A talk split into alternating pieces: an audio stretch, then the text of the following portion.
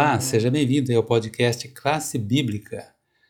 Você está convidado a seguir conosco mais uma semana no estudo do guia Educação e Redenção. Já chegamos à lição número 3 e a nossa proposta é trazer para você é, na íntegra aqui todos os assuntos preparados para a nossa meditação diária.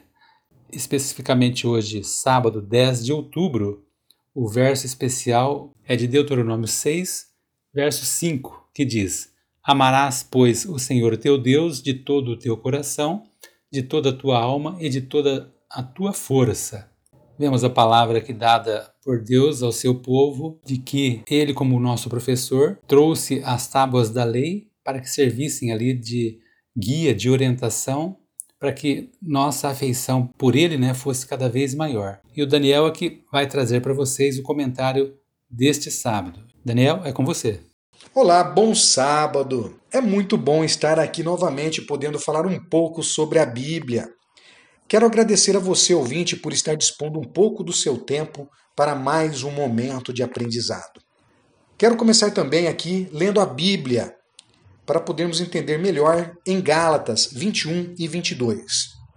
E diz assim: Será que isso quer dizer que a lei é contra as promessas de Deus? É claro que não, porque se tivesse sido dada uma lei que pudesse dar vida às pessoas, então elas seriam aceitas por Deus por obedecerem a ela. Gálatas 3:21. Evidentemente, se alguma lei pudesse dar vida, seria a lei de Deus. Contudo, o argumento de Paulo é que para nós pecadores, nem mesmo a lei de Deus pode dar vida. Por quê?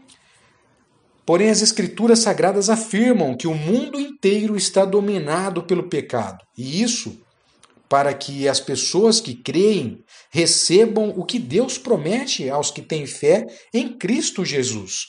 Gálatas 3:22.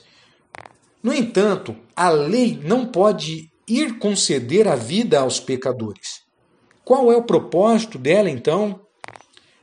Além de nos mostrar nossa necessidade de graça, então a lei teria apenas uma função negativa, existindo somente para nos mostrar nossos pecados?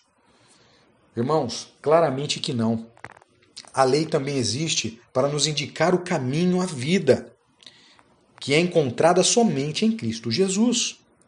É disso que se trata a verdadeira educação, conduzindo-nos a uma vida de graça, de fé, de sabedoria da palavra de Deus e também de obediência a Cristo.